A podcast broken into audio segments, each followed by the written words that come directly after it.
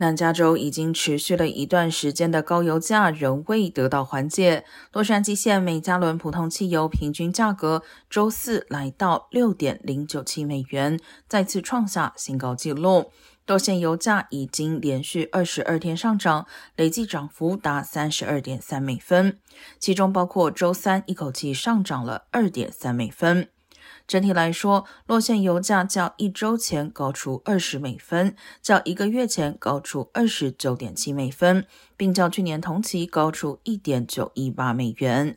之前的油价记录是三月二十八号创下的每加仑六点零七元。城县油价也出现类似涨幅，周四每加仑普通汽油价格来到六点零七六元。